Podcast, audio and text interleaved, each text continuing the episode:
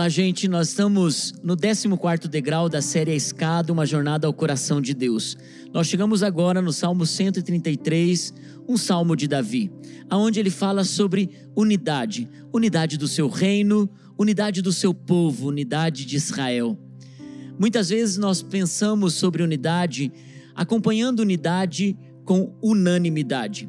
Mas você sabe que nem sempre, para que a gente seja unido, a gente precisa pensar igual, a gente precisa estar indo para o mesmo lugar, muitas vezes, até as diferenças são uma chave para que a gente possa viver um relacionamento de união.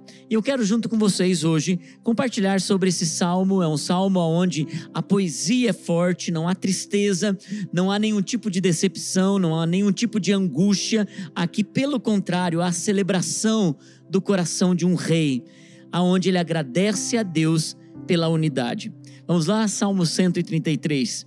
Como é bom e agradável quando os irmãos convivem em união. É como óleo precioso derramado sobre a cabeça, que desce pela barba a barba de Arão até a gola das suas vestes. É como orvalho de Hermon, quando desce sobre os montes de Sião, ali o Senhor concede a bênção da vida para sempre. A gente não sabe quando Davi escreveu esse salmo.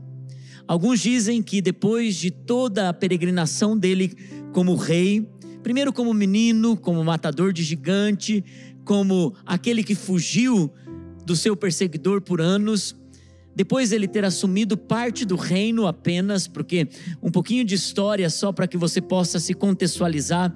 Lembra que Davi, ele assumiu parte do reinado apenas da tribo de Judá, e ele foi rei primeiro sobre Hebron, porque Esbocete, um dos descendentes de Davi, estava com todas as outras tribos, e foram anos de uma guerra civil aonde culminou em que Davi e o seu exército acabou conquistando todo o reino, então levaram o governo, o reino, a adoração para Jerusalém. E agora Davi, provavelmente ao escrever esse salmo, está agradecido, agradecido pela unidade, agradecido pela união, agradecido porque agora todas as tribos estavam juntas, adorando, tendo a mesma visão, mesmo sendo diferentes. Você lembra, em Israel eram doze, doze as tribos, e por serem doze eram diferentes. Cada uma tinha um tipo de sotaque, um jeito, uma cultura, mas mesmo assim, eles tinham uma unidade, uma unidade em volta do DNA, dos princípios, dos valores, da devoção, do mesmo Deus e de um só coração. A igreja primitiva também era assim. Apesar de terem igrejas diferentes, ministérios diferentes, atuações diferentes e dons diferentes, eles eram um.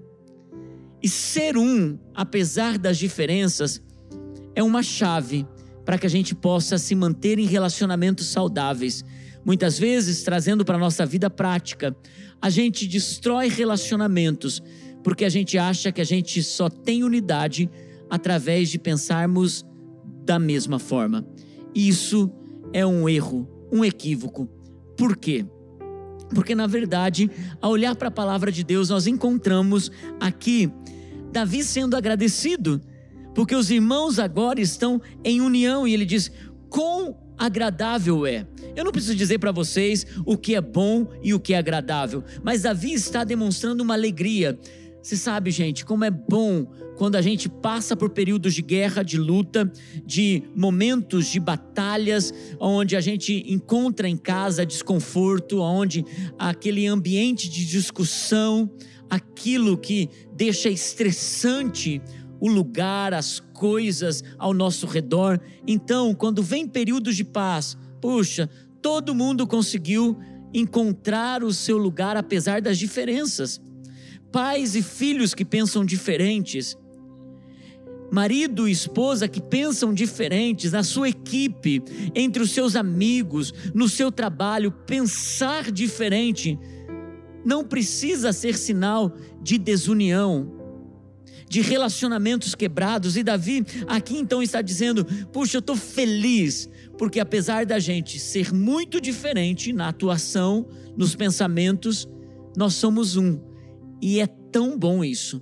Sabe aquela paz que chega no nosso espírito, no nosso coração, quando? Quando a gente começa a viver em unidade. Unidade que nos leva a um nível de compreensão que relacionamento, diplomacia, vida em comum faz parte da gente cumprir o nosso propósito aqui na terra, como amigos, como pais, como filhos, enfim, na nossa sociedade. E aqui o rei Davi está dizendo: sabe quando isso é bom e agradável? Quando a gente vive em união, quando os irmãos vivem em união. E ele dá dois exemplos aqui. Ele dá o exemplo do óleo, do óleo sacerdotal, porque ele dá o exemplo de Arão, então ele diz: é como óleo precioso. Veja que esse óleo é um óleo caríssimo, é um óleo raro. Por quê? Porque ele era derramado na unção sacerdotal que é isso, pastor? A unção sacerdotal acontecia na troca do sacerdote. Era um óleo que Moisés tinha estabelecido com elementos caríssimos, elementos raros, e que era um perfume único que espalhava pelo lugar. Quando o sacerdote recebia aquela unção, era único, então era tão precioso esse óleo que ele vinha da cabeça, escorria pela barba, e quando a gente lê que ia até a orla das suas vestes, não é sobre a gola ou coisa assim, era a orla, é, está perto dos pés. Por quê? Porque é tão precioso que o óleo ele tem processos, ele vai sendo derramado. E gente, isso fala muito sobre a nossa unidade, a unidade ou a união ela é gerada através de processos. Ela não começa completa.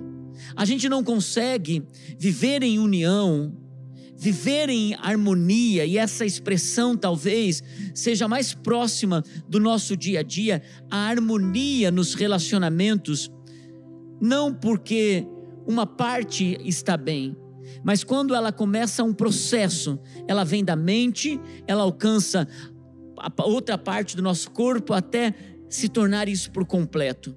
É isso que a palavra de Deus está dizendo.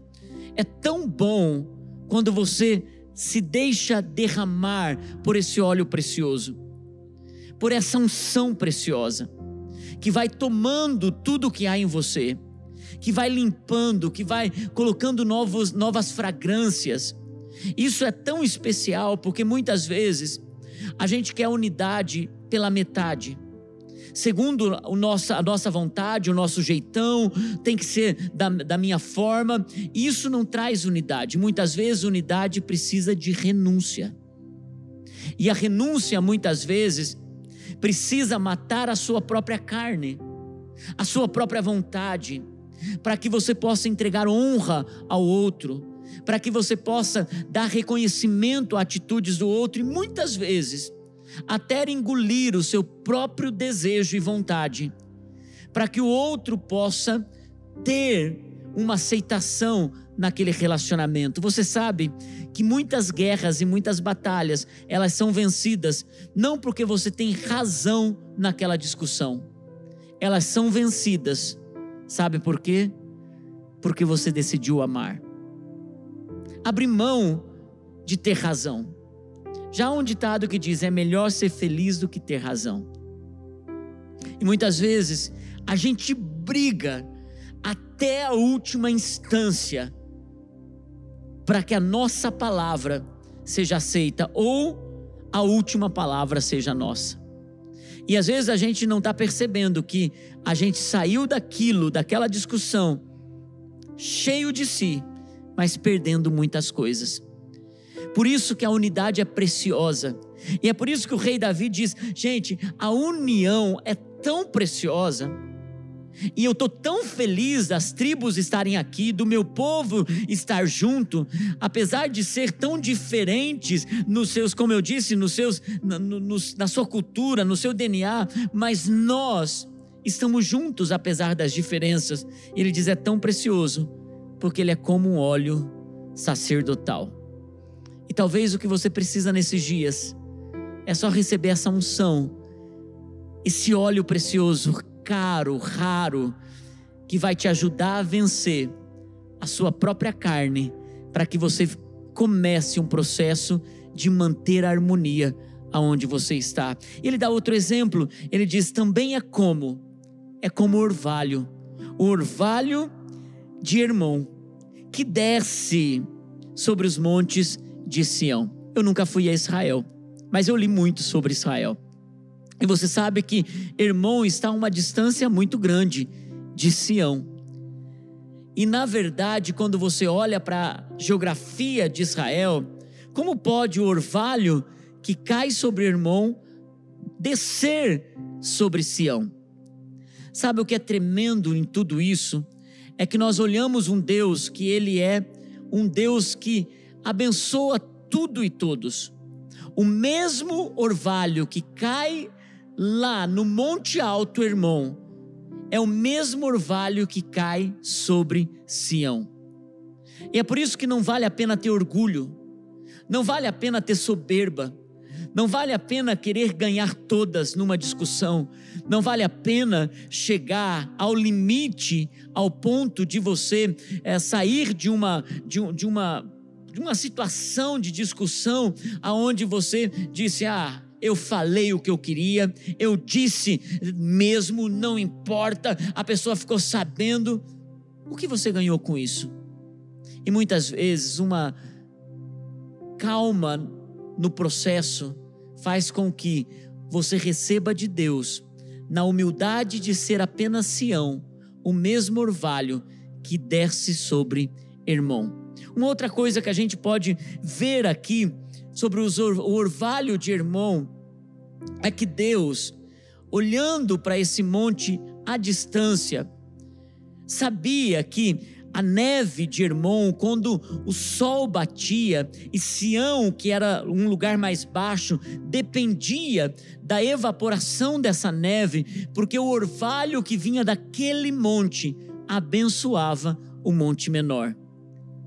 A unidade também é saber que muitas vezes a gente vai ser abençoado, a gente vai receber, a gente vai ser um lugar onde vai ter a nossa plantação e a nossa colheita por aquilo que outros lá em cima estão fazendo. A unidade tem a ver com saber o meu lugar, reconhecer quem está sobre, não deixar a soberba alcançar o coração nem a minha própria vontade e a minha carne vencer aquilo que é mais precioso, porque sem humildade, sem saber que Sião depende de Hermon, apesar de Sião ser o monte da adoração, apesar de Sião ser mais mencionado na palavra de Deus do que próprio Hermon, de Sião ser o lugar onde Davi reconhece como o lugar da habitação de Deus, aonde o peregrino está dizendo: Não, eu não vou para Hermon, eu vou para Sião. Mas reconhecer que o que nós recebemos hoje vem de um lugar mais alto. Talvez venham de pessoas que passaram por nós, vem de gente que pagou um preço para que a gente pudesse estar aqui. E a unidade tem a ver com esse lugar de humildade harmonia tem a ver com lugar de humildade. Ele termina esse salmo dizendo assim: ali o Senhor concede a bênção da vida. A vida é uma bênção. A vida é um presente de Deus. E ele diz: e desse lugar, ele derrama a bênção da vida para sempre. Para sempre. Para sempre é quando não tem fim ali Deus derrama a bênção. Aqui Deus derrama a bênção. Hoje é um dia de bênção, talvez para você reavaliar, reavaliar o seu coração em relação à união, união com sua família, harmonia com aqueles que são ao seu redor, e o que você pode fazer para ser um monte Sião aonde Deus ordena a bênção da vida e que você seja essa vida para outras pessoas e que você possa abençoar outros, não porque você tem sempre a razão, mas porque você ama. porque você sabe amar, mesmo que aparentemente você está perdendo. Porque no final, no final das contas, você está ganhando. Eu quero, junto com você, orar sobre unidade, abençoar sua vida e declarar que ao chegar nesse lugar, encontrar esperança. Volto a dizer, a unanimidade não é o mais importante. A unidade, a união é onde Deus ordena a benção. Deus abençoe, Pai. Eu quero orar pelos meus irmãos e pedir que uma transformação do coração alcance cada um que está dizendo: Senhor, me ajuda a vencer essa batalha. Nós cremos e confiamos que o Senhor está nos conduzindo nessa jornada e nessa peregrinação. Em nome de Jesus, amém. Deus abençoe sua vida.